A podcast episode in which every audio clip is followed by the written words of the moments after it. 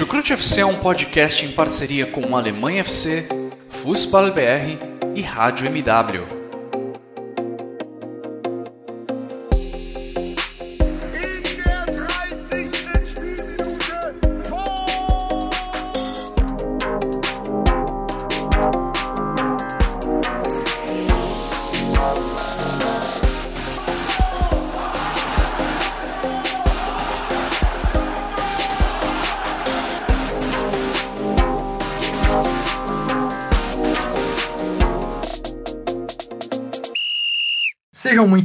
Bem-vindas, sejam muito bem-vindos, fãs da Bundesliga. O meu nome é Guilherme Ferreira e dou início a mais uma edição do Chucrute FC.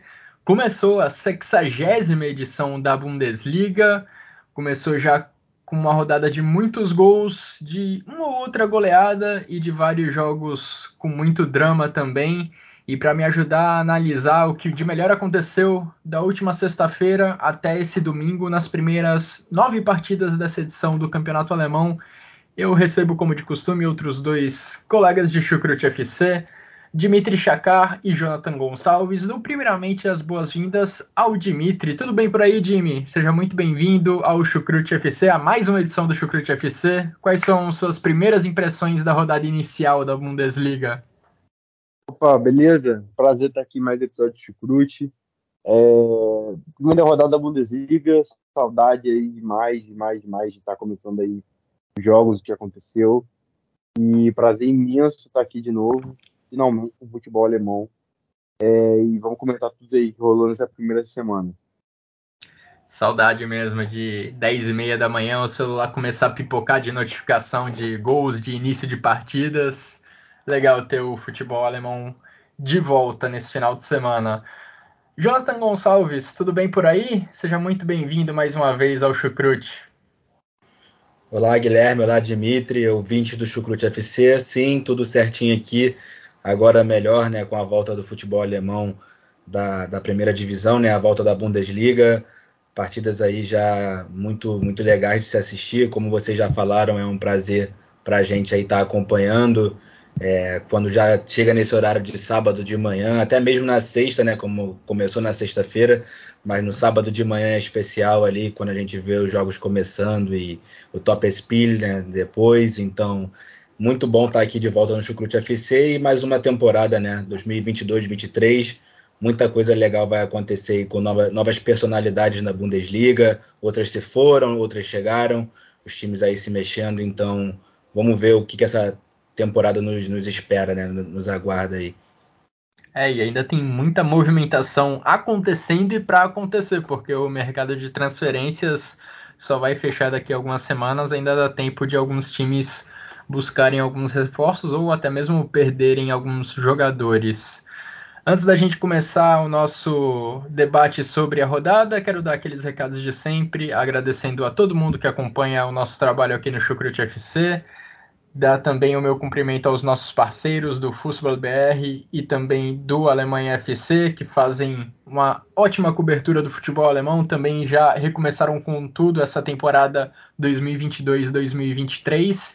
E se você está conhecendo o Chucrute agora, ou se você não acompanhou o Chucrute nas últimas semanas, fica aí a sugestão para você ouvir os nossos episódios de prévia da temporada. Primeira rodada já rolou, mas ainda dá para aproveitar muito o que a gente, o conteúdo que a gente produziu nas últimas semanas, falando detalhadamente de cada um dos 18 times da elite do futebol alemão. Fica essa sugestão então para você voltar um pouquinho no feed, dar uma escutada nessa nossa prévia da Bundesliga, depois de escutar o que temos a dizer sobre essa primeira rodada da Bundesliga. Vamos começar do início, então. Vamos começar pelo jogo que abriu a 60 temporada da história da Bundesliga com um massacre. A Eintracht Frankfurt, atual campeão da Liga Europa, recebeu o Bayern de Munique, atual deca-campeão da Bundesliga, e o Bayern de Munique fez 6 a 1 diante da equipe das Águias. Foi um massacre do Bayern de Munique. 5 a 0 só no primeiro tempo. Nunca na história da Bundesliga houve uma vantagem tão grande em um jogo de primeira rodada ali no intervalo. E é impressionante o começo de temporada do Bayern de Munique como um todo, não é mesmo, Jimmy? 11 gols marcados em dois jogos, ambos contra times da Champions League. A primeira vítima foi o Leipzig, agora foi o Eintracht Frankfurt. Bayern de Munique começando muito bem essa nova temporada. É, e um recado né, para todo mundo que estava aí com muito medo é, relacionado à saída do Lewandowski, né, como que o Bayern iria agir, como queria repor esses gols, é, eu, sinceramente, assim, em momento algum, né, eu tive medo de uma queda de desempenho de futebol do Bayern. É, é, assim, eu nunca tive esse receio, ou imaginei que o Bayern ia cair realmente de desempenho coletivo. Eu acho que o Bayern ia talvez cair justamente na, na questão do aproveitamento dessas chances.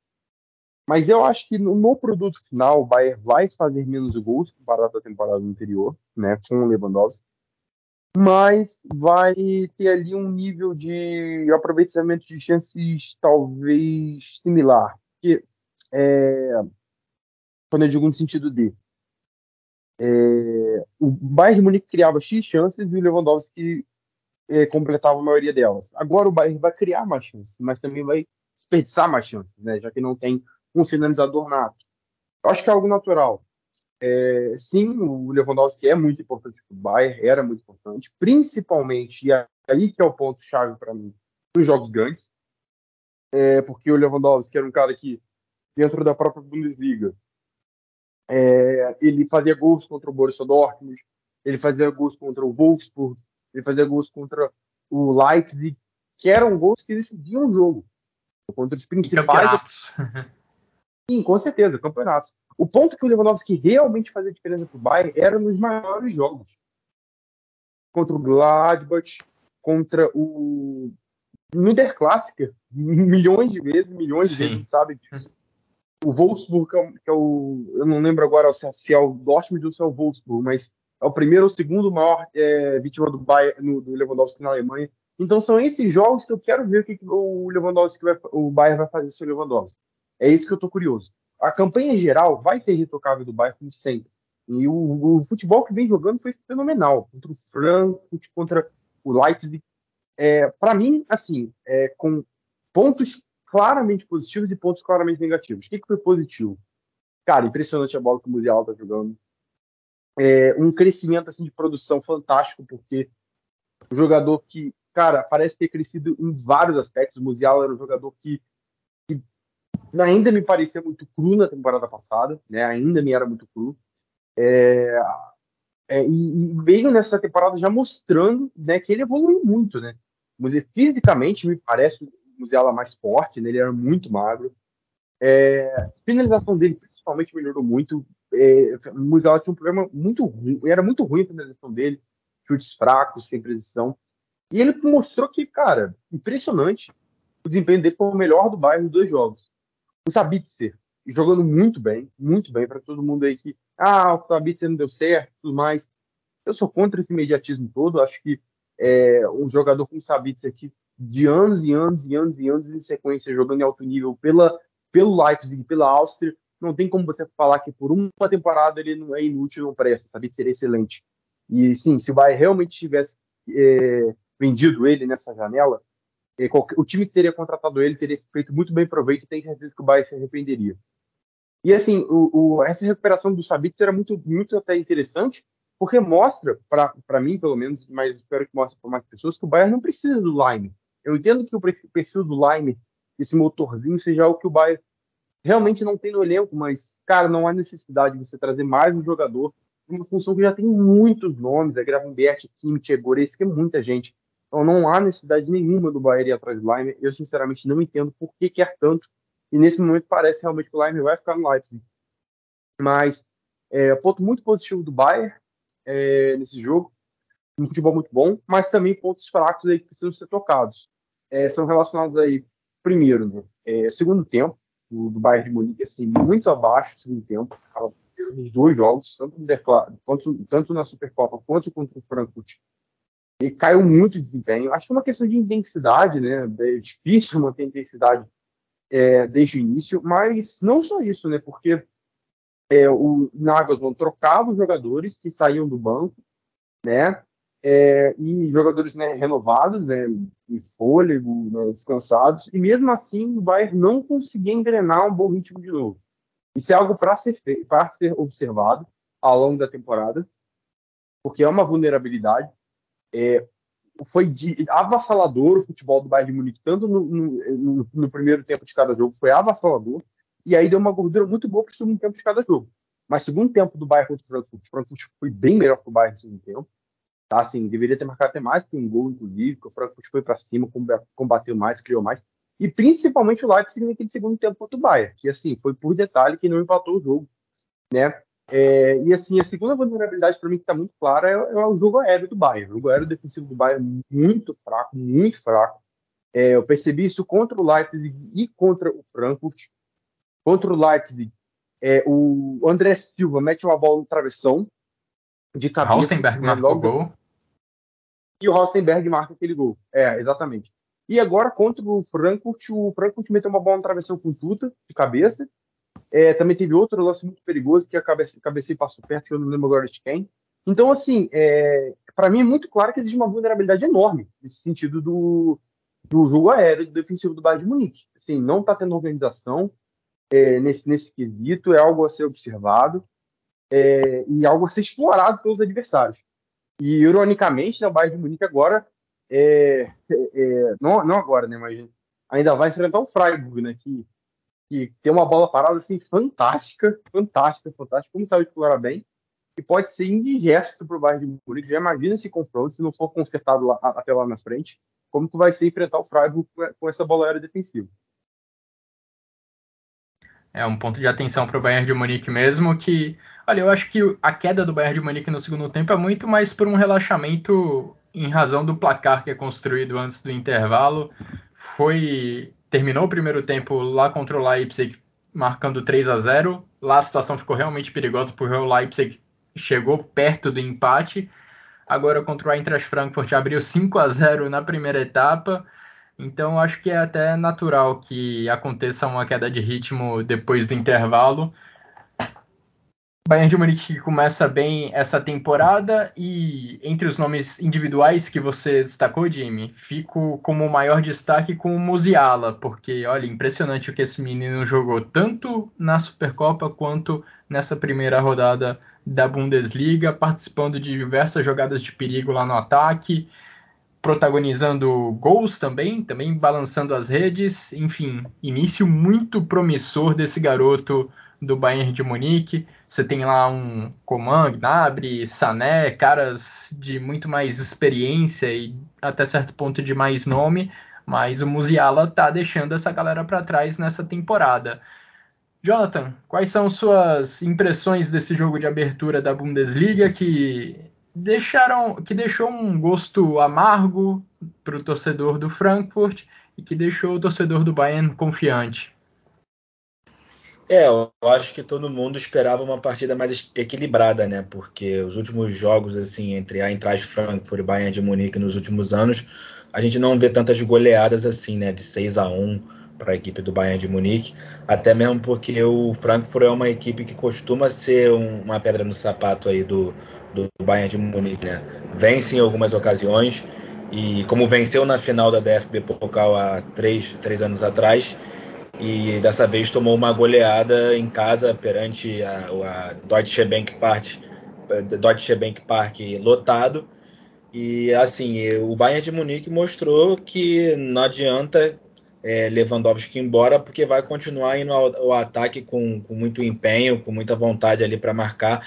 Agora até acho que de uma forma com progressão mais rápida, né, com mais é, transições mais rápidas e o, o, Mané ali com mais velocidade, o Gnabry não tem ali um homem de referência como era o Lewandowski, assim como o Jimmy falou, é, tem que ver como vai ser nos jogos grandes aí também contra Leipzig, Dortmund, Wolfsburg e outras equipes, porque o Lewandowski era um jogador que em certos momentos ele aparecia e resolvia para o Bayern, principalmente assim nesse âmbito nacional, né? Eu vi algumas pessoas criticando o Lewandowski de uma forma bem, bem pesada pessoas que torcem para o Bayern de Munique, né, é, criticando o Lewandowski como se ele não fizesse nada, sendo que como é que pode, né, o cara ter, essa, ter esses títulos todos, esses números todos, se ele não faz nada, se ele não decide, né? Ele decide sim, né? Às vezes não naqueles jogos lá de Champions League, mas para quem assiste ali a Bundesliga, tá sempre assistindo futebol alemão, é, a rodada por rodada, você sabe muito bem que o Lewandowski é um jogador crucial para o Bayern de Munique em certos momentos da, do Bayern de Munique, em certos períodos com o Nico Kova, que até mesmo um período ali com o Hans Flick, era o Lewandowski o homem-gol. Era muito difícil o time fazer gol se não fosse o Lewandowski.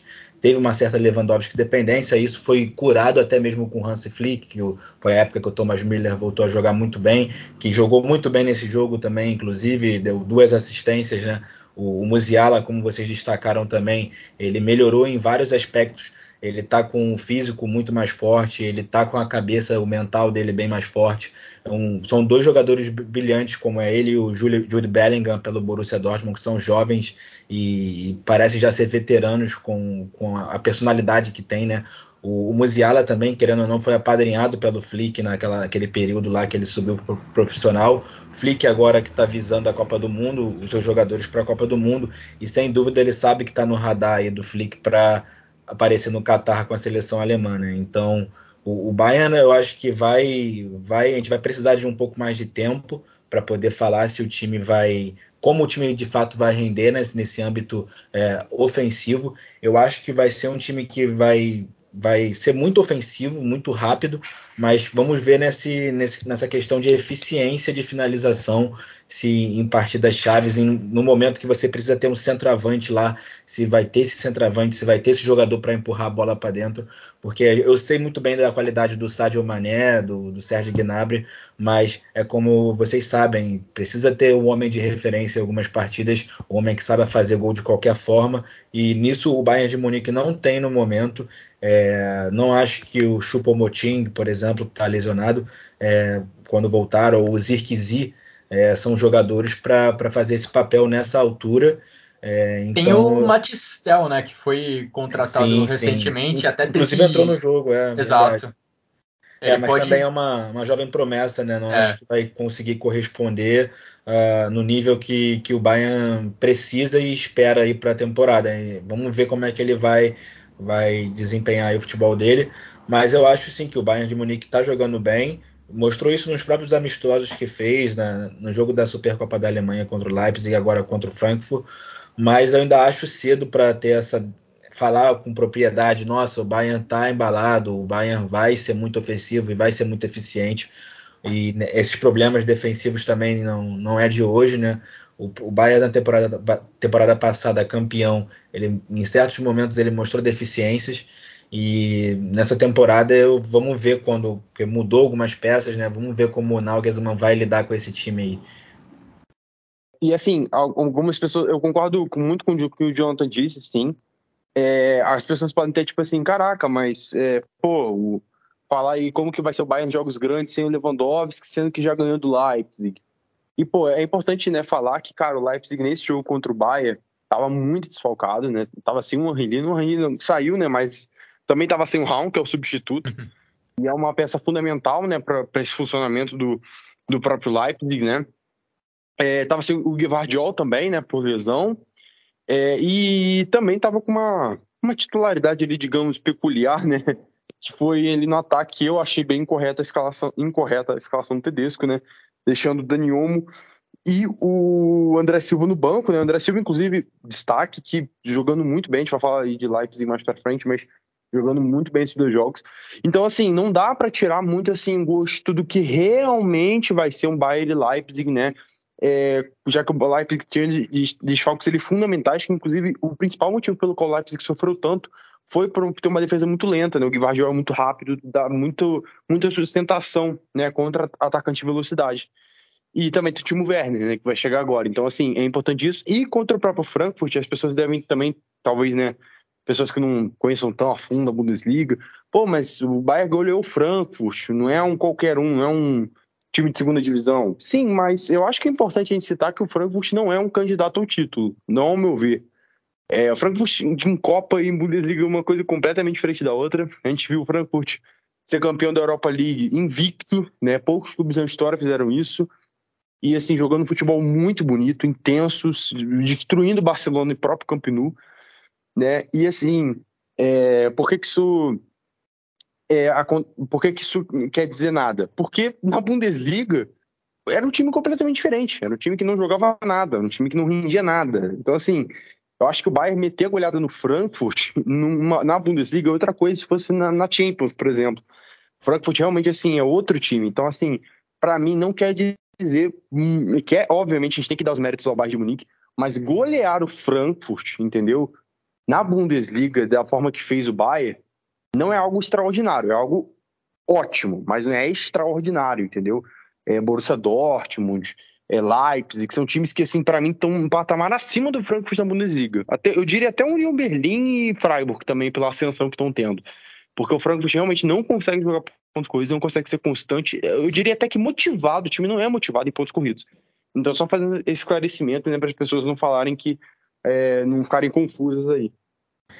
Sim, verdade. O Frankfurt, mesmo quando vai bem nas Copas, na Liga Europa, por exemplo, não costuma ir tão bem na Bundesliga. Ainda assim, é, fico com uma impressão extremamente positiva inicial dessa temporada do Bayern de Munique. Mesmo com todas as ponderações que o Jimmy fez e corretamente, ainda são 11 gols com, em duas partidas contra times que vão jogar a próxima Champions League é um começo excelente do Bayern de Munique. Agora, para falar um pouco do Eintracht Frankfurt também, as escalações do Oliver Glasner na DFB Pokal no jogo da primeira rodada, em que o Frankfurt goleou Magdeburg por 4 a 0, e na primeira rodada da Bundesliga, na goleada sofrida diante do Bayern de Munique, as escalações foram bem parecidas. A única diferença estava no meio-campo lá na Copa da Alemanha, jogou Daichi Kamada no meio-campo, ao lado do, do Gibril Sou. Agora, no campeonato alemão, jogou o Sebastian Rode, claramente uma tentativa de deixar o time com mais pegada ali na região do meio-campo, de deixar o time um pouco mais combativo nesse setor do campo. São jogos com características completamente diferentes, então esse ajuste era necessário mesmo, mas a estratégia acabou não dando certo, até porque com 10 minutos de jogo, o Frankfurt já estava 2 a 0 abaixo, com dois gols sofridos em bolas paradas, e aí o time precisava sair um pouco mais para o ataque e tomou um contra-ataque atrás do outro na cabeça. O Bayern de Munique recuperou algumas bolas ali na região do meio-campo ou no próprio campo de defesa encontrou espaço para acelerar. Assim, conseguiu ampliar o placar. Teve uma chance perdida de maneira incrível ali num contra-ataque que o Thomas Miller acabou finalizando na trave. Ou seja, a partir do 2 a 0, ou melhor, do 0 a 2, sofrido com dois gols de bola parada, a situação do Frankfurt ficou muito complicada. O time precisou sair um pouco mais para ataque e aí a bola de neve só cresceu ainda mais. E o Frankfurt precisa se recuperar rapidamente, precisa esquecer logo essa derrota, porque o próximo compromisso é contra ninguém mais, ninguém menos que o Real Madrid na Supercopa da UEFA. Já nesse meio de semana, jogo entre o campeão da Champions League e o campeão da Liga Europa. Além do troféu, jogo importante. A torcida do Frankfurt com certeza vai estar extremamente empolgada e motivada para acompanhar essa partida. Então é mais um compromisso duro dos comandados do Oliver Glasner agora nesse meio de semana, um compromisso muito importante para a temporada do Eintracht Frankfurt, por que não dizer assim também. E tudo indica, Guilherme, que é o último jogo do Felipe Costi. Ele deve estar de saída para a Juventus da Itália. É, esse jogo aí deve ser a despedida do camisa 10, que foi muito importante para o Frankfurt, no sistema do Frankfurt nesses últimos anos um do, dos principais, não à toa é o camisa 10. Sem dúvidas, sem dúvidas, jogador fundamental para as campanhas recentes do Eintracht Frankfurt. Uma pena mesmo, caso a transferência se confirme, porque era o principal jogador da equipe do Eintracht Frankfurt e vai fazer muita falta dentro dessa, dessa equipe do Oliver Glasner. Bom, falamos já bastante desse jogo de abertura, podemos já pular para o sábado, porque no sábado tivemos uma partida também muito aguardada, aquela partida que é o Top Spiel, o jogo que fica separado dos demais no sábado à tarde aqui do Brasil. Borussia Dortmund e Bayer Leverkusen. Eu lembro até do Jimmy colocando no Twitter né, nos últimos dias, apontando que era um jogo que costuma ter muitos gols, muitos gols para os dois lados, inclusive. Dessa vez tivemos um singelo 1 a 0 a favor dos aurinegros que jogaram em casa, mas foi um 1 a 0 bem empolgante, bem emocionante na mesma time, com chances para os dois lados. E olha, o resultado poderia ter ido para qualquer lado, porque os dois goleiros trabalharam muito e trabalharam bem. O Kobel fez duas defesaças contra o Patrick Schick, Radek também salvou. Então, apesar do placar magro, foi um jogo que trouxe algumas fortes emoções. Ah, com certeza. O placar é mentiroso. Era jogo para 2 a 1 2 a 2 Assim, até os expected goals, né, que assim, o pessoal usa nos gols esperados, indicavam, né, é, é dois é, ali expected goals para o Borussia Dortmund enquanto 1.36 para o Bayern Leverkusen. Então, assim, a gente vê que realmente teve muito protagonismo dos dois goleiros. Né, o Kobel muito bem, mais uma vez salvando o Borussia Dortmund. A defesa do Borussia Dortmund né, nesse jogo foi realmente, assim, eu diria que até os dois sistemas defensivos é, meio desconcentrados, eu diria. É, e, e, assim, o Borussia Dortmund foi realmente bem desfalcado, foi com o Hummels que tá muito abaixo, entendeu? Assim, é, eu acho até bem questionável, assim, eu entendo que existe muita crítica em torno do Akanji, eu acho que é justificável sim, é, as críticas porque ele falhou em vários momentos, mas eu não acho que o Akanji seja um jogador assim, descartável. Não acredito que seja assim, um jogador horroroso. Inclusive, hoje eu acho que ele merece mais chance do que o Rúmeus, que o Rúmeus realmente não está desempenhando um bom papel. E por mais que o Borussia Dortmund né, é, tenha contratado dois zagueiros, dois ótimos zagueiros, né, fez ótimas negociações, me, me levanta muita dúvida se não há necessidade de mais um zagueiro. Porque você tem o Koulibaly, né, o zagueiro, não o Koulibaly do Chelsea, mas o Koulibaly, uhum. jovem zagueiro, e ele, e assim, mas a gente não sabe, né, exatamente, porque nunca jogou no profissional. É, tem o Hummels, que para mim, assim, tá em é, uma ladeira descendo a toda velocidade, a 100 por hora, porque realmente não para de cair de nível Hummels, é, não, para mim não é mais um zagueiro que eu confiaria. E tem o Akanji, que claramente não tá nos planos da diretoria. Então, assim, me levanta muitas dúvidas se o Borussia Dortmund realmente não precisa de mais um zagueiro, né? Não vai contratar, acho muito difícil, mas eu acho que deveria sim, porque existe um histórico de lesões do Sul. É, ele não é um zagueiro que tem realmente constância, tanto é que está lesionado. Se né? no primeiro jogo da Copa da Alemanha, né? Exatamente. Então, assim, é, eu acho que o Borussia Dortmund deveria buscar. É, há opções no mercado, entendeu? De, de zagueiros assim, de graça, é, não sei, a custo baixo. Não há necessidade de contratar um monstro para a zaga, claro que não. Mas com certeza é necessário, entendeu? Assim, olhar, ter atenção com isso, porque eu acho que é um ponto, uma lacuna forte. Mas falando sobre o jogo em si, realmente jogo de muito protagonismo aí do, dos goleiros. É, o Borussia Dortmund e Leverkusen tem uma tradição de ser um jogo de trocação, de muitos gols. Né? Dessa vez contraiu a lógica, mas é, eu acho que apesar, né, como eu disse, as defesas estarem um pouco desconcentradas no jogo dos dois times, tem que ter mérito, né, da, do Borussia Dortmund ter conseguido um SG, né, contra o Bayer Leverkusen, que é um dos melhores ataques da Alemanha, entendeu? O Bayer Leverkusen tem um poder de fogo fantástico. É, e assim, é, eu digo, eu disse protagonismo dos goleiros, o Radek realmente fez protagonismo de um dos lances mais emblemáticos, sem certeza que vai ser para a temporada inteira, pegou a bola fora da área, né? Evitou o gol fora da área. É, nem sei se seria gol mesmo, realmente não sei. Pela velocidade do lance, é, talvez o, o, acho, o jogador. Acho que se ele tem um. Acho que se ele tem um pouco mais de paciência, o Radek, ele pegaria a bola numa boa dentro da grande área antes do Marco Reus chegar. Eu também acho. Eu, eu acho que ou isso acontecer, ou o Royce ia bater nele e fazer falta, porque ele tava numa velocidade é. muito grande, pouco espaço. Eu não acho que ia acontecer, mas o Radek realmente se precipitou. E assim, num lance que não havia necessidade, porque ele tira ele mesmo da, da próxima, eh, do próximo jogo, né? E assim, é, e não só isso, né? Porque não faria diferença. Assim, se fosse o caso, o Royce ia fazer 2 a 0 e ia matar o jogo. O jogo já estava ganho ali. Tanto é que o Royce bate a, a, a falta para fora, com um tapsoba no gol. e e né, acabou o jogo. E acaba o jogo. O juiz apita o fim do jogo, quando o tapsoba bate o tiro de meta. Então, assim, não tinha necessidade. 2 a 0 não ia fazer diferença nenhuma. É, mas, assim, no todo foi um jogo muito, muito de muito combate. Marcos jogando muita bola. E assim, sobre o Bayern Leverkusen, assim, falando é, resumidamente, é, eu falava que gostava da janela do Bayern Leverkusen, né? Assim, acho que foi o Rosek é um, um, talento enorme, enorme, enorme, enorme. Então, assim, é um jogador que eu gosto muito.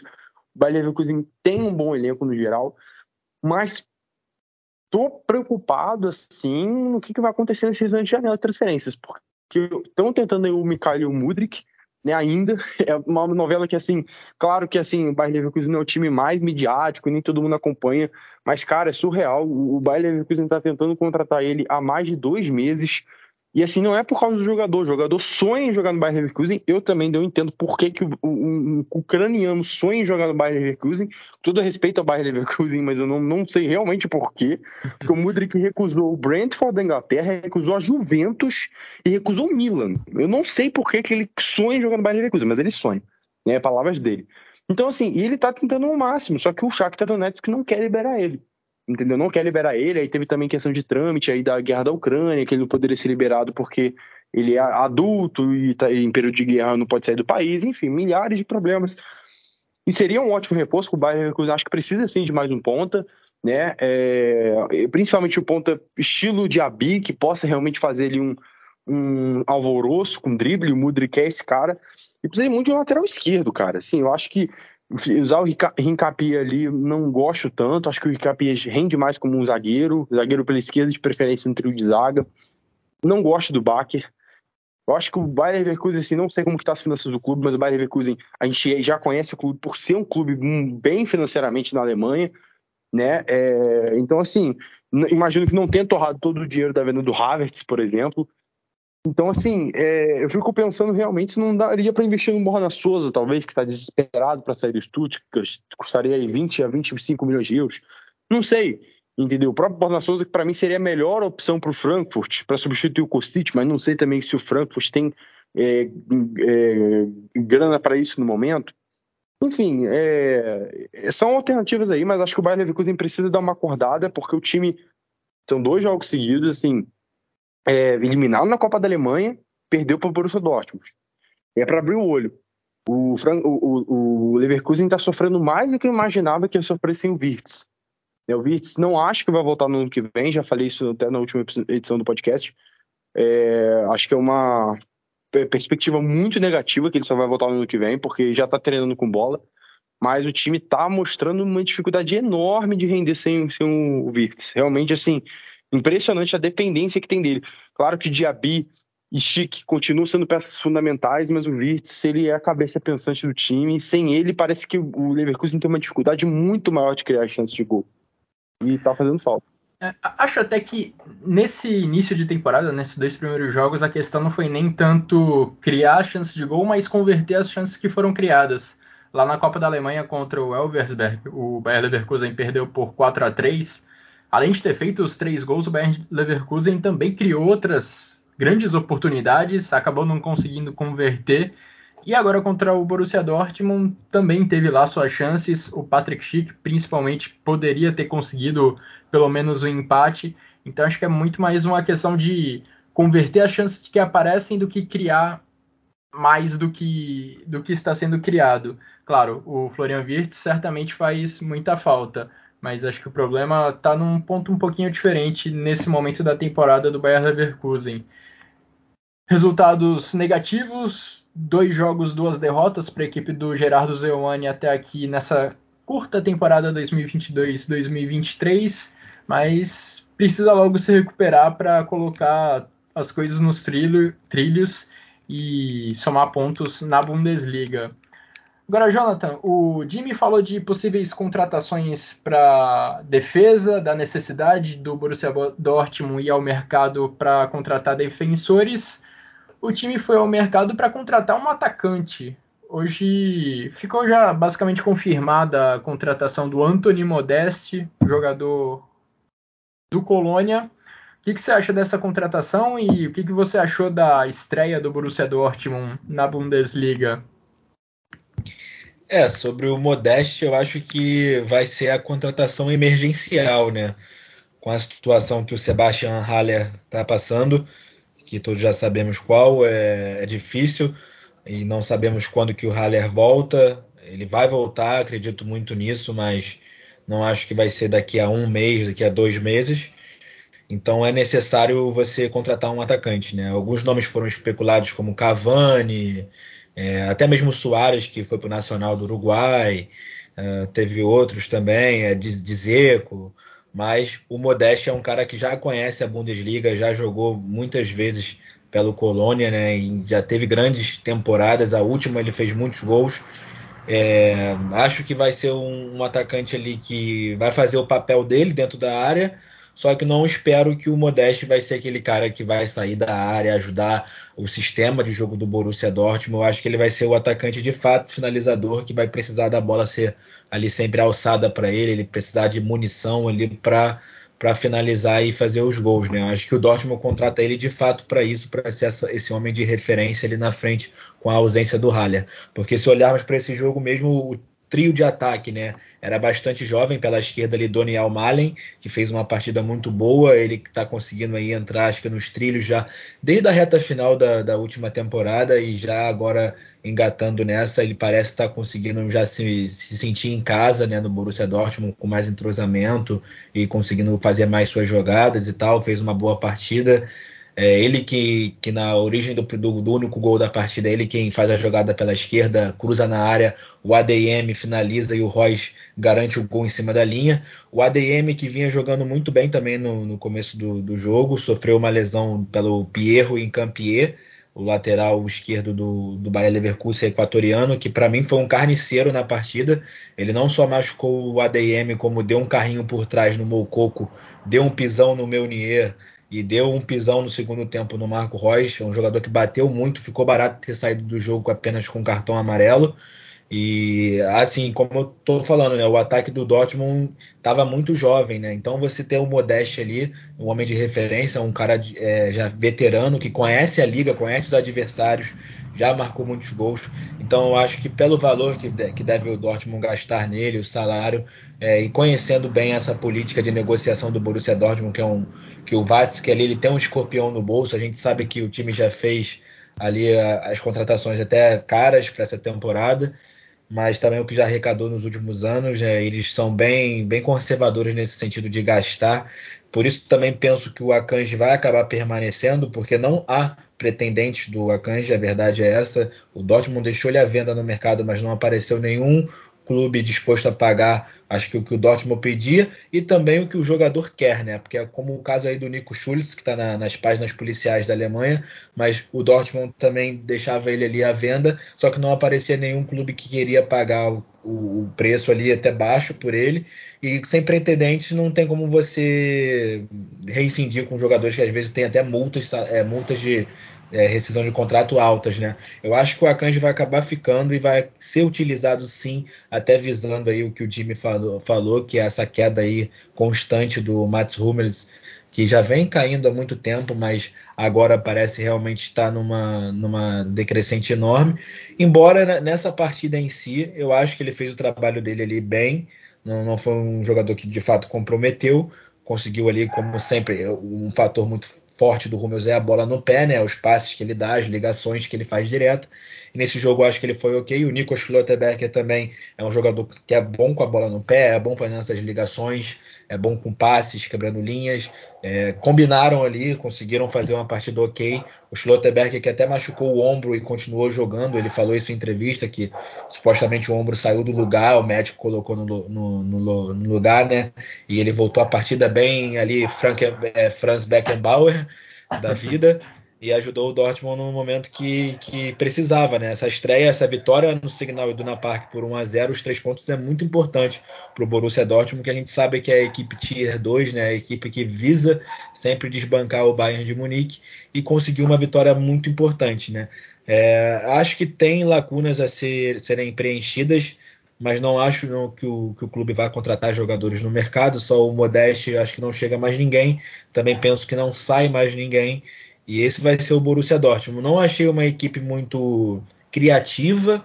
Eu acho que teve, teve seus momentos de chegar com, com pressão ali na frente, transições e tal, o Marco Reus jogando bem, mas também está com 33 anos, o Reus cada vez mais ele vai decair, né? Essa é a verdade. Ele não, não, não acho que ele vai conseguir manter o alto nível por muito, muito tempo mas ele entende de futebol, ele é um jogador tecnicamente muito, muito bom, então ele fez uma boa partida e decidiu colocando a bola para dentro em cima da linha ali.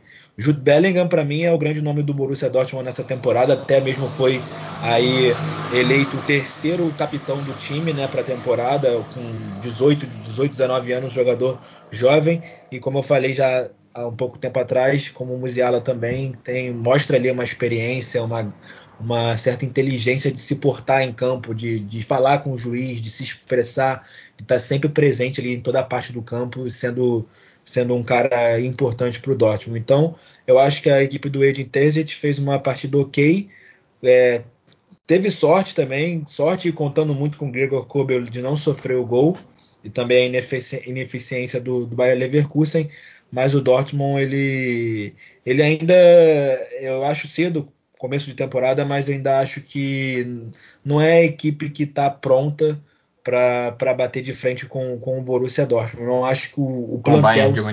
É, com, com o Borussia Dortmund, uhum. brigando só contra si, só se pegar o Borussia Dortmund 2 já. Apesar de que às vezes o Borussia Dortmund dá uns tiros no próprio pé, né? Exatamente. Parece que briga contra si que o, muitas temporadas o problema do Dortmund foi o próprio Dortmund, né? Então, nessa também acredito que possa ser muito isso com esse fator de não ter o plantel aí tão recheado. Se você perde alguns jogadores por lesões aí, eu acho que vão acabar, acabar abrindo lacunas enormes. Então, para uma temporada inteira, a gente sabe que, que isso é pouco e acaba comprometendo ali, às vezes, toda uma temporada, todo um trabalho. Você perder jogadores como Marco Reus em momentos chaves, em partidas importantes, e sabendo que você vai jogar uma Champions League, vai jogar DFB Pokal, então calendário ali também grande, vasto de partidas. É, Champions League exige muito, né? Dependendo do grupo que cair também. Então eu acho que, que é pouco, né, Guilherme? Assim, falando um panorama geral, a equipe vai precisar se provar rodada por rodada se pensa aí em título de, de Bundesliga, porque eh, quando, como vai enfrentar um Freiburg na próxima, na próxima rodada, e eu acho que vai ser uma partida muito importante, muito simbólica, porque o Freiburg também tem sido uma peça, uma pedra no sapato aí do, do Dortmund em alguns momentos. E tem uma equipe boa para complicar dessa vez também.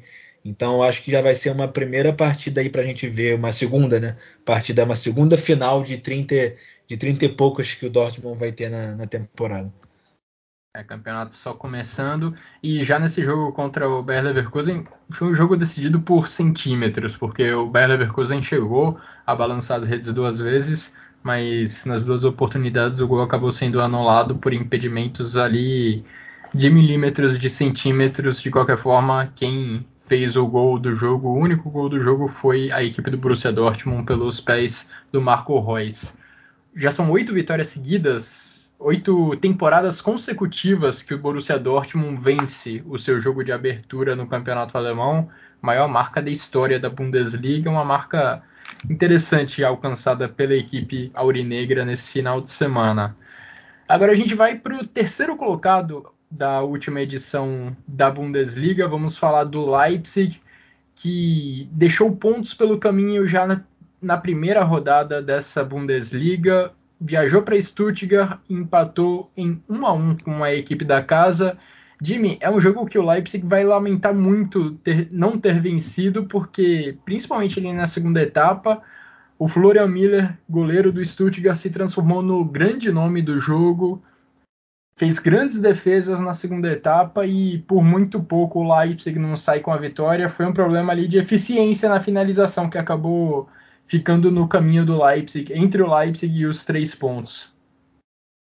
Então, é, com certeza, sim, o Leipzig vai né, se, se sentir mal aí por esse resultado, porque, cara, assim, no futebol é difícil a gente falar de justiça, né? Porque justiça é o que os times produziram para fazer, justiça é o que o, placar demonstra. Então, assim, sempre tem essa briga eterna entre é, o que, foi produzido e o que foi feito. É, mas assim, cara, a verdade é que o Leipzig mandou no jogo. O Leipzig assim, foi totalmente assim absoluto no jogo.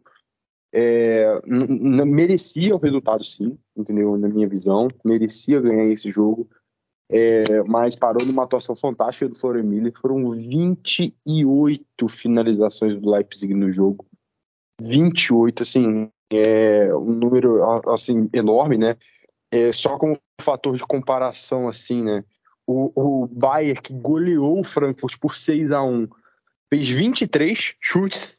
Então, assim, é, o Bayern fez 6 gols, finalizou 23 vezes, enquanto o Leipzig que fez só um, finalizou 28. Então, assim, é, aí, claro que foi a gol, foram 8 chutes a gol, né?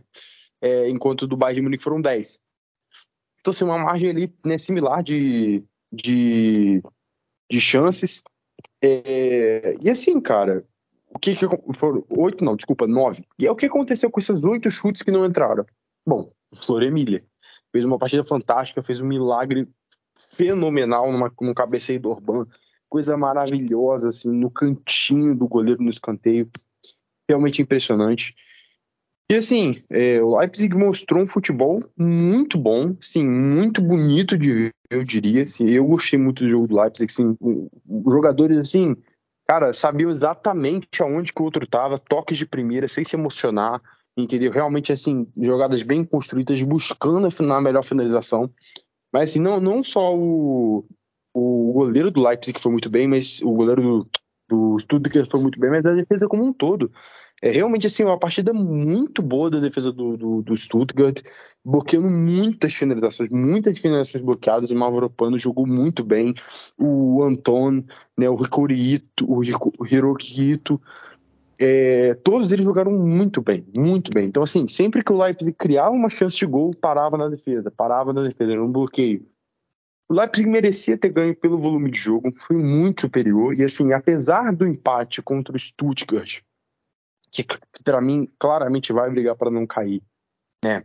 Por mais que esse empate tenha sido é, uma água, um balde de água fria, e para quem não viu o jogo, pode parecer, nossa, e o Leipzig tem que abrir o olho depois de ter perdido a Copa da Alemanha, né, esse resultado. Eu ainda assim eu vejo uma coisa muito, eu vejo um jogo muito positivo. Sim, o resultado não é positivo, mas o jogo é.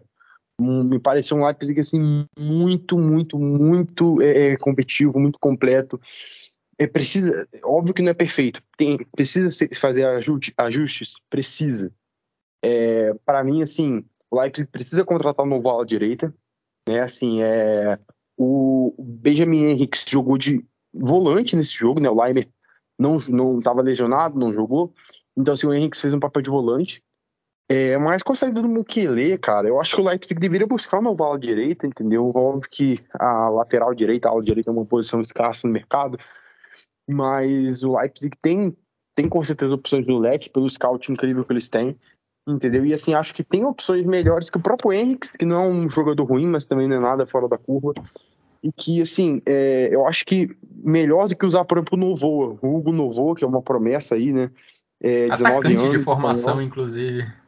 É, inclusive, atacante de formação que jogou de ala nesse jogo, né? Improvisado, porque o Henrique jogou de volante. Inclusive, o Henrique jogou muito bem de volante. É impressionante aí. Então, assim, eu acho que o grande ponto é esse: é, o, o, Leipzig precisa ter esse cara na ala direita. O Leimer faz a posição de ala direita, faz muito bem, inclusive, jogou muito tempo de lateral direito.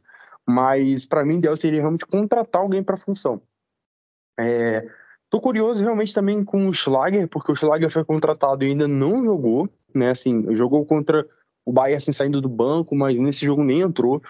Né, e assim, o, o, o Tedesco preferiu usar o próprio Henrique como volante do que usar o Schlager. Não sei como que tá a questão física dele, eu não tenho acesso mesmo, mas é curioso, né?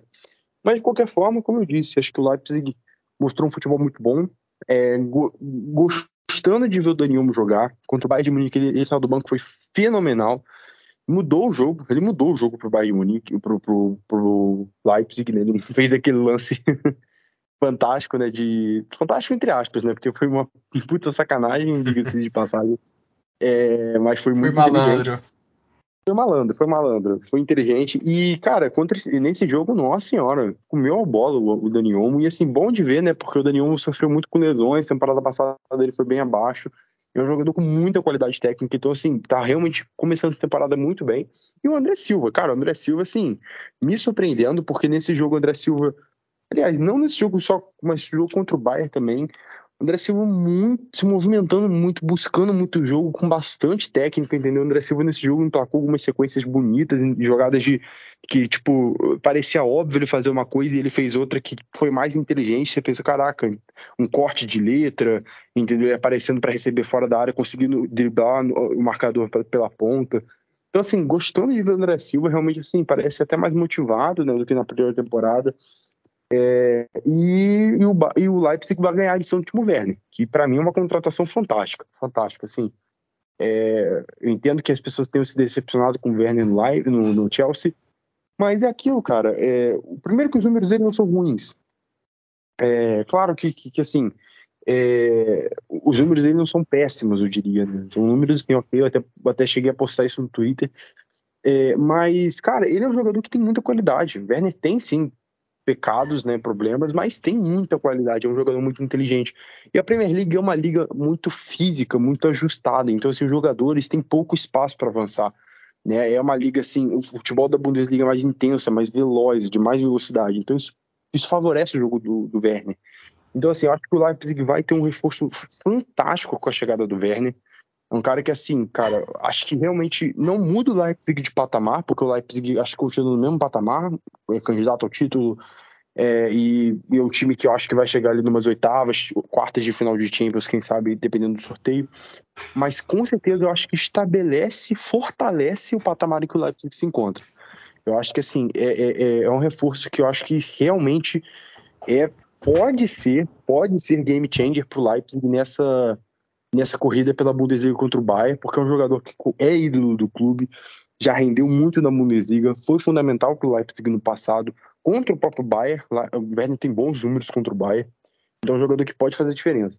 Se o Leipzig nesse final de janela contratar uma ala direita, uma ala direita bom assim, eu acho que cara vai vai jogar uma luz em cima do Bayern de alerta porque é um time que eu acho que joga um futebol bonito, tem um elenco melhor que o do Borussia Dortmund, melhor que o do Bayern Leverkusen, é o segundo melhor elenco da Alemanha, atrás do Bayern, é claro, entendeu? Joga um futebol bonito com o Tedesco, joga um futebol competitivo com o Tedesco, e assim, tendo um Werner que já se provou na liga, tendo um Nkunku que tá voando, tendo Dani Um se recuperando, então assim, é, é, é, são coisas que vão se encaixando, entendeu?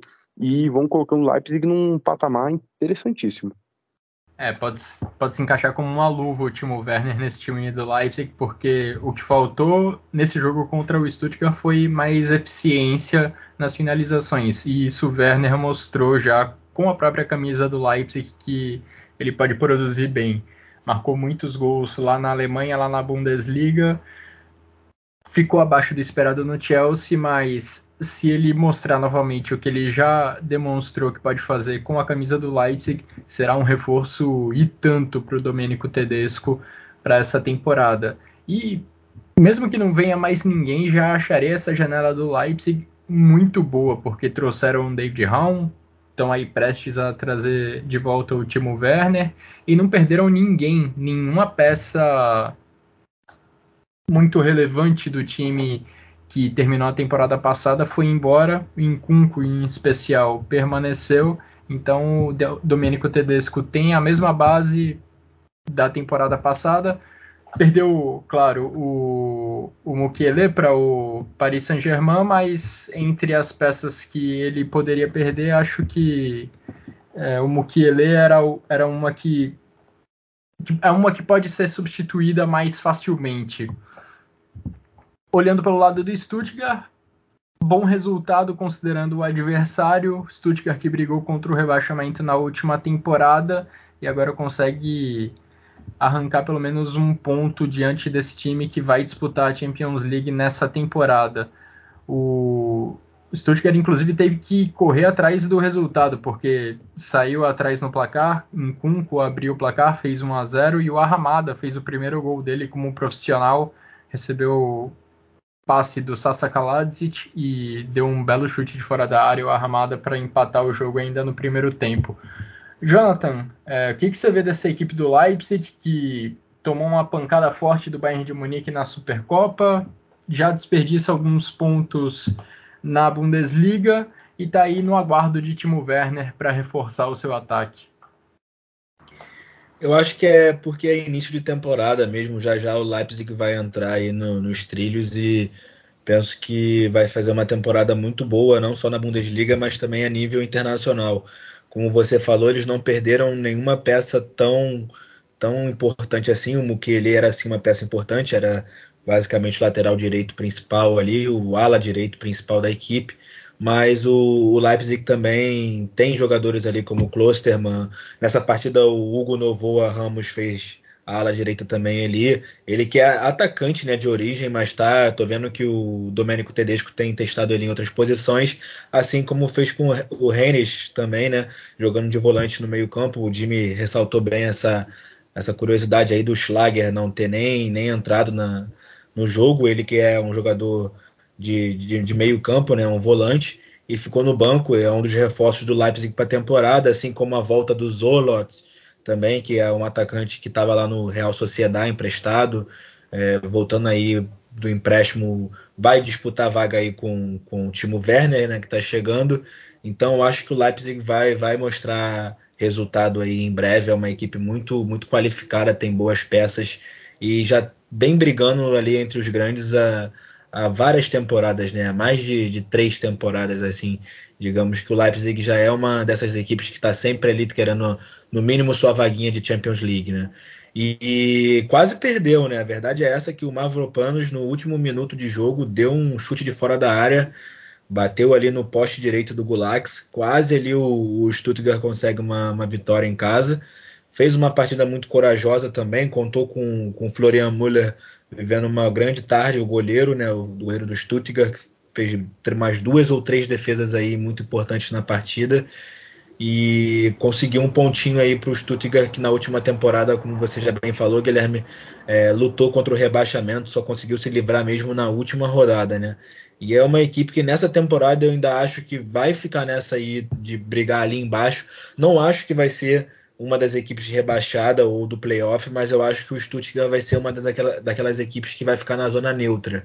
E então não, não espero tantas coisas grandes assim do, do Stuttgart, que na temporada passada eu me lembro bem que no, no começo, assim, no primeiro semestre, no primeiro turno, conseguiu ali ficar brigando entre as equipes que vão para a Europa League, para a Conference League, mas depois teve uma caída uma enorme caída de desempenho, uma queda de desempenho tremenda com o próprio Pellegrino Matarazzo e brigou contra o rebaixamento. Mas nessa temporada não acho que vai nem fazer uma gracinha nesse início ali por cima. Acho que vai ser uma equipe bem mediana mesmo ali de meio de tabela. É, tudo que o Pellegrino Matarazzo não quer é reviver o drama da temporada passada, porque o Stuttgart só se salvou nos acréscimos do segundo tempo da última rodada da Bundesliga. Uma situação curiosa que teve nesse jogo do Stuttgart contra o Leipzig é que não ficou muito aparente na maior parte das câmeras, mas a Mercedes-Benz Arena está passando por algumas reformas na sua estrutura e tem um certo canteiro de obras ali no estádio, então em algumas fotos dá para ver entulho largado ali nas redondezas do gramado. Foi uma cena curiosa desse jogo entre Stuttgart e Leipzig.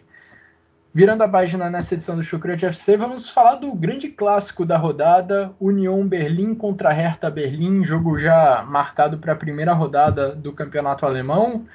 E mais uma vez o Union saiu de campo com a vitória, jogando em seu estádio. O Union Berlim venceu o Hertha por 3 a 1 Jimmy, tá virando freguesia isso, porque dos últimos quatro derbys, o União venceu todos, inclusive um pela Pocal. Então, cara, é, já virou freguesia, na verdade, né? porque assim, cara, é impressionante. O União Berlim, para mim, é uma. É, é, é uma. É uma história fantástica. É um clube fantástico, assim, não tem que falar. É, a gente fala muito do 50 mais 1 na Alemanha e tal, a gente olha muito pro Bayern, o Bayern, o Bayern tem que acabar com 50 mais 1, porque ninguém disputa com o Bayern. Mas acho que é a maior prova, né? Porque assim, o futebol tá virando algo tão artificial né, na questão do, do patamar dos clubes. E, putz, só ganha, só ganha quem investe, só ganha quem investe. que a gente esquece de clubes como Freiburg e União Berlim. Cara, o Freiburg e União Berlim são clubes que, assim, vêm.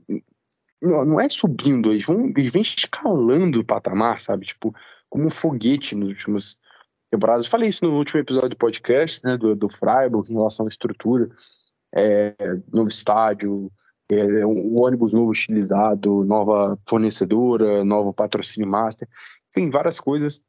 E, mas o New Berlin é a mesma coisa, assim, o New Berlin, é contratações, assim, é, essa, essa, temporada várias contratações, venda muito boa do Avoni, entendeu? É, e assim, trouxe contratações a preço baixo, mas boas contratações dentro da sua realidade. É, um futebol muito competitivo, União Berlim, e indo disputar sua primeira Europa League na história. E é, é engraçado, porque, é, como eu sempre digo, assim, a, a, a realidade de União Berlim e Hertha, né, esse derby que é tão competitivo, essa rivalidade que é tão enorme, ela vai além né, de só assim, uma realidade dentro de campo, é como se assim, é um contraste para mim de planejamentos. Né? Porque o Hertha é um time que é, é um dos times mais financiados na Alemanha hoje. Né? É um time que recebeu mais de 350 milhões de euros é, nos últimos quatro anos. Segue recebendo dinheiro, né? já que o Hertha, toda janela, é um, é um time que mais contrata, toda janela tem contratação. O Hertha não para de contratar mas contratações assim, insignificantes, contratações que você não sabe o que, que vai agregar, sem um plano de jogo, sem uma lógica. Entendeu? Tipo assim, vai contratando eh, três centravantes, quatro volantes, cinco pontas. Então, assim, alguns jogadores você fala, cara, faz sentido esse cara até, pô, boa contratação, mas ele vai lá e é mal utilizado. Ele vai lá e o treinador fala, ah, não quero você, aí troca de treinador. Então, assim, o projeto do Reta Belinha é só dinheiro, é só torrar dinheiro e trazer qualquer reforço e que se dane. Entendeu? É, vamos ver agora como vai ser essa realidade, como que vai ser, né, essa, essa temporada. Eu não tenho expectativa nenhuma, porque o Hertha é um time que, que já mostrou várias vezes que você nunca pode confiar nele. Mas o plano para mim parece cair, né? Porque caiu na Copa da Alemanha, agora perdeu para o União, coisa que é normal. É, depois de várias temporadas quase se salvando, temporada passada então foi no playoff do rebaixamento, parece que o Hertha tá com foco total em cair. E o União Berlim tá com foco total na Champions, entendeu? Assim, é, partida absoluta do União, poderia, poderia até ser um placar maior. É, se bateu foi muito bem, é, dá para ver que essa dupla se bateu e é, Geraldo Becker vai dar o que falar. O Geraldo Becker é um míssil, um jogador muito rápido. E assim, o Gerald Becker tá, tá mostrando cada vez mais que ele é mais do que só um velocista. Ele surgiu, né, como um cara assim, ah, só sabia correr. Ele tá evoluindo, ele tá mostrando mais recurso, entendeu? Tá, me parece dessa forma. Então, assim, o União Berlim tem um time que eu acho muito interessante, tem um time que eu acho que vai ser muito competitivo. É claro que não vai brigar pelo título, é claro que não vai ser assim algo, nossa senhora, vai chegar e ganhar a Europa League, mas com certeza, né, com certeza é, é, é, vai dar trabalho para muito time, vai arrancar ponto de time grande, vai, vai, vai dificultar a vida de muito time. E assim, um grande reforço para o União Berlim na, na Europa League, inclusive, é poder jogar no Under Forrestai, né? Porque teve que jogar no Estádio Olímpico de Berlim na temporada passada, por causa da, da UEFA, e agora finalmente vai poder jogar no, no Underalten, é, depois que a UEFA liberou né, a, o, a plateia em pé. Então, assim, vai ter estádio lotado com um caldeirão total e vai ajudar muito o União Berlim nessa Europa League. Vamos ver como vai ser, né, ao longo da temporada. São três competições do União. O União vai ter que priorizar alguma em algum momento, porque é, né, vai, vai ter que escolher uma competição para priorizar. É, mas a, a, perspectiva, a minha perspectiva é muito positiva, a minha perspectiva é muito otimista porque o trabalho que vem sendo, vem sendo feito com o Fischer é fantástico. É um time muito, muito, muito bem organizado, tanto dentro de campo quanto fora dele. E assim, é uma aula realmente para o Hertha Berlim.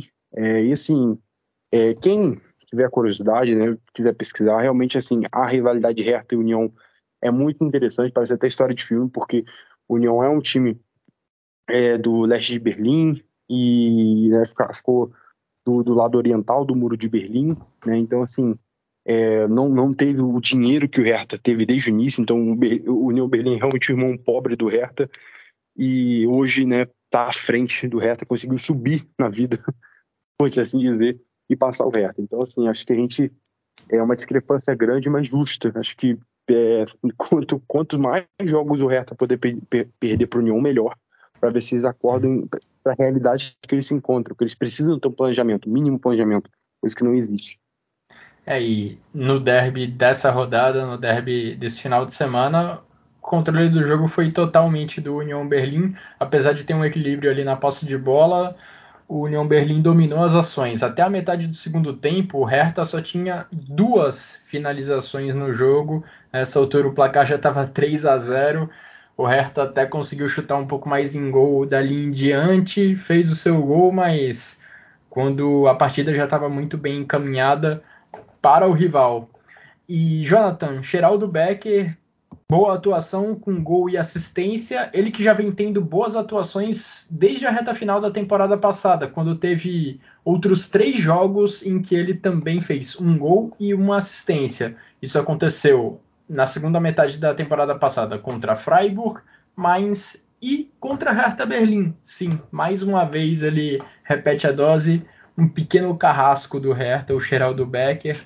Jonathan, o que, que você viu dessa partida entre União e Hertha. E acho que esse jogo diz muito sobre as perspectivas das duas equipes, como o Jimmy resumiu. Também penso que resume muito né, a realidade das equipes, as expectativas aí que a gente pode ter para a temporada. É, um jogador do Union Berlin que eu gostei, que acabou de chegar, esse Jordan Ziebacho, acho que é assim é, é, assim. Uma pronúncia meio diferente aí, um jogador que já fez gol na Copa da Alemanha, fez gol agora pela Bundesliga também, um atacante que mostra ter presença de área também, mobilidade, muito interessante, o Geraldo Becker jogando muito bem, né, então é, tem bons nomes, a equipe do, do Union Berlin é muito bom também na, na bola parada, com, com o Trimmel, é, batendo no escanteio, a zaga parece estar tá, tá jogando bem também, tá entrosada. Tem aí o português Diogo Leite, aí uma cara nova na, na Bundesliga. O Robin Knorr, zagueiro também, fez gol na Copa da Alemanha, faz, fez gol agora também. O, um jogador aí também, zagueiro artilheiro, agora vivendo nessa fase. Então eu acho que em Berlim, quem manda no momento é o Union Berlim. A gente tem que botar as fichas neles. As últimas duas edições de Bundesliga mostraram isso.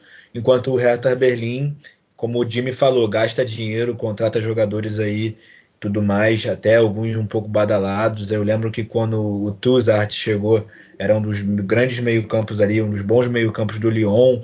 É, o Zuat Zerdar também, quando chegou, era é, tinha pego seleção quando estava pelo Schalke, Schalke no FIA, mas no Hertha Berlim não, não, não rende tanto assim. O Kevin Prince Boateng também não está jogando nada demais.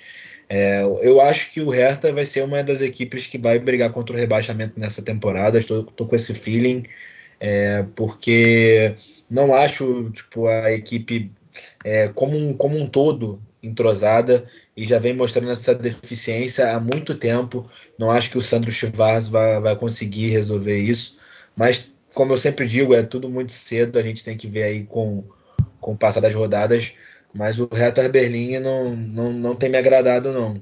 É, contratou até um defensor novo, que é o Mark Oliver Kampf, jogador que passou por Stuttgart também, passou pelo Freiburg, mas não, não sei, ainda é muito cedo e o, o Berlim tem essa supremacia no momento aí, essa, essa o, o Hertha virou, virou freguês né, do Union nos últimos anos, então é isso, Guilherme. Eu não assisti muito a partida, foi, vi mais os melhores momentos, né? Eu estava num dia ocupado com outras, mas sabia que ia ser um jogo fantástico, que seria, teria festa da torcida, né? A torcida do Union Berlin fez uma bela festa. E é isso que é o futebol alemão, né? Sempre que tiver clássico e tudo mais, a gente espera grandes espetáculos. É, o, o Hertha Berlim precisa se cuidar muito para não repetir o cenário da temporada passada também. Acabamos de falar do Stuttgart que brigou lá embaixo Hertha Berlim, a mesma coisa, precisou do playoff para se livrar da queda para a segunda divisão.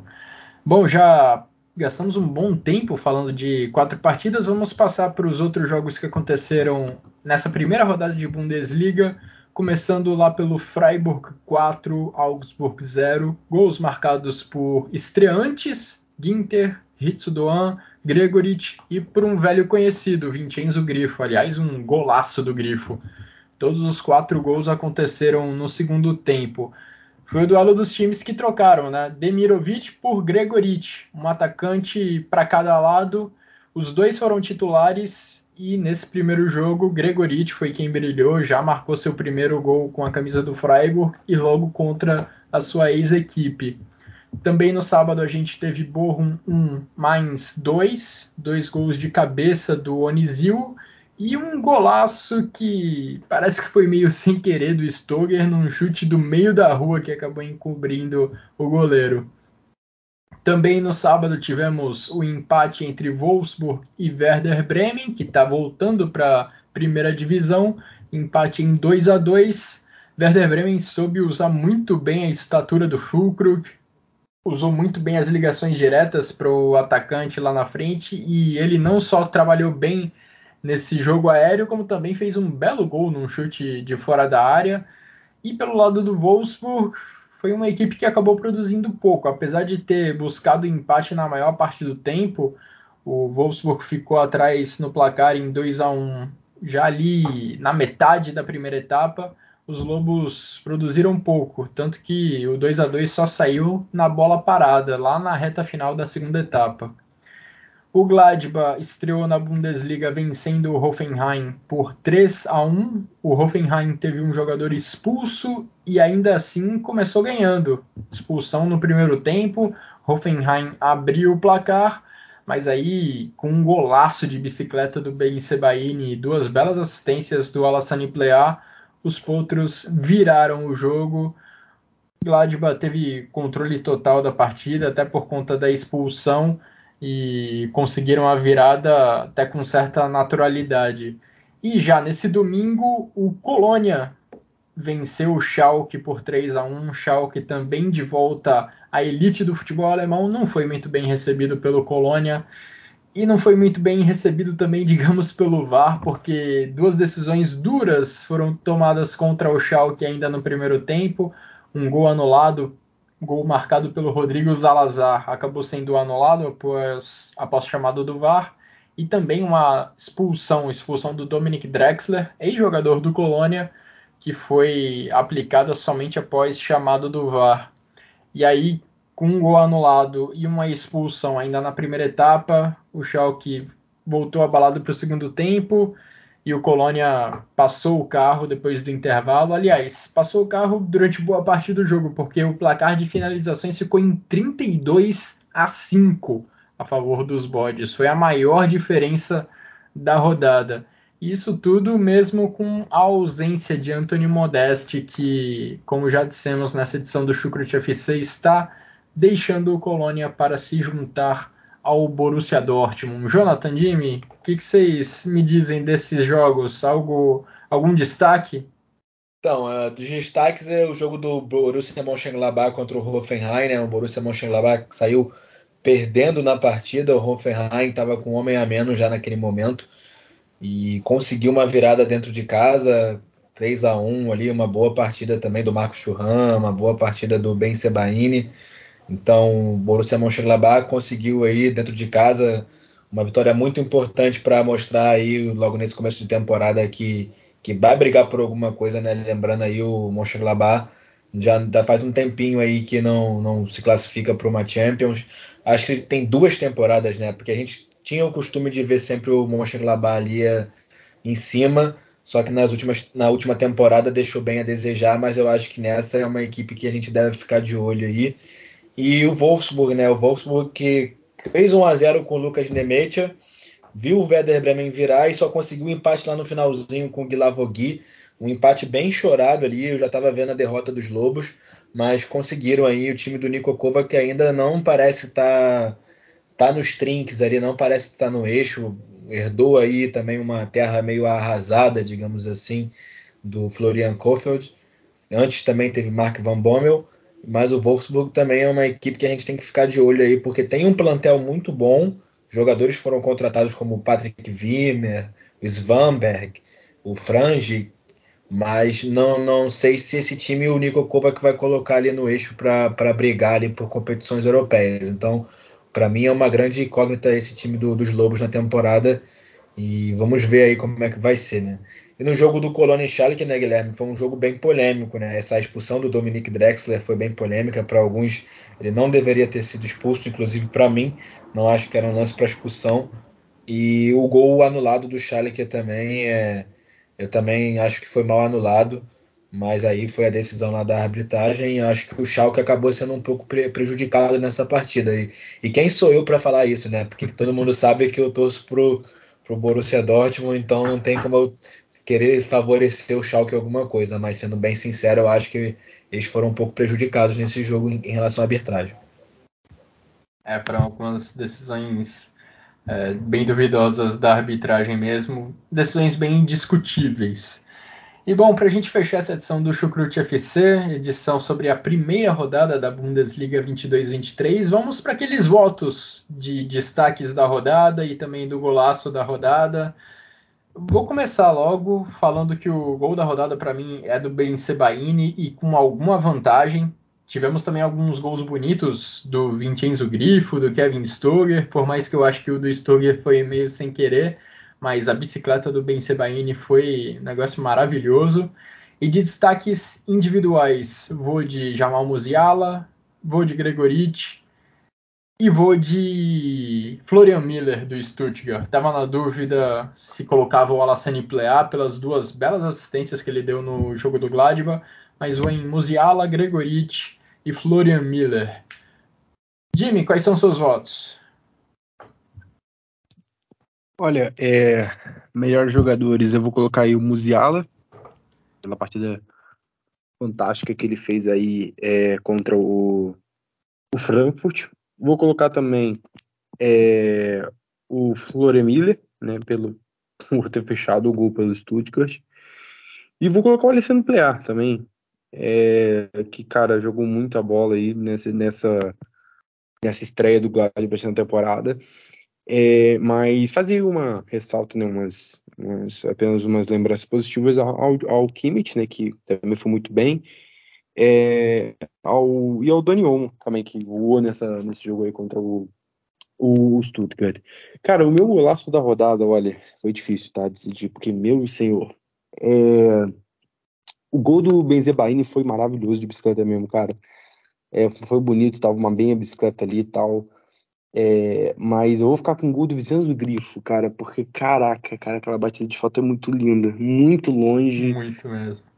É, é difícil, eu, eu, decidi. Até o gol, o gol do Ginter foi muito bonito, uma pichotada no ângulo, mas o gol do. Eu fiquei muito em dúvida entre o Benzebaini e o Grifo. Os dois são gols assim, incríveis, mas o do Grifo, sei lá, me, me, me, me conquistou pela, pela distância. É, então eu fico com o gol do Grifo. E para você, Jonathan? Bom, os três jogadores de destaque são Musiala, o Plé e o Florian Müller, goleiro do Stuttgart. O Plea, eu nem falei dele quando eu falei do Mönchengladbach, falei do Marcos Churran, mas ele deu duas assistências e foi um jogador muito, muito bom para o time dos Potros. Já vem aí figurando há um, há um, tempo. E o gol mais bonito eu fico com o gol do Stoger. Foi um gol sem querer, sim. Eu acho que ele quis cruzar, mas para mim foi o gol sem querer, mas foi o gol mais bonito.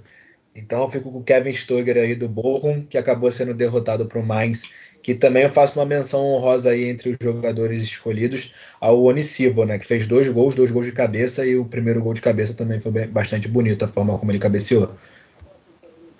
É, eu fiquei prestando atenção no replay, no, no olhar do Stoger, para ver se ele observava o gol, que para mim o fato de ser sem querer tira um pouco da beleza do gol, mas tá válido o seu voto, Jonathan. De fato foi, foi um gol bonito do Kevin Stoger.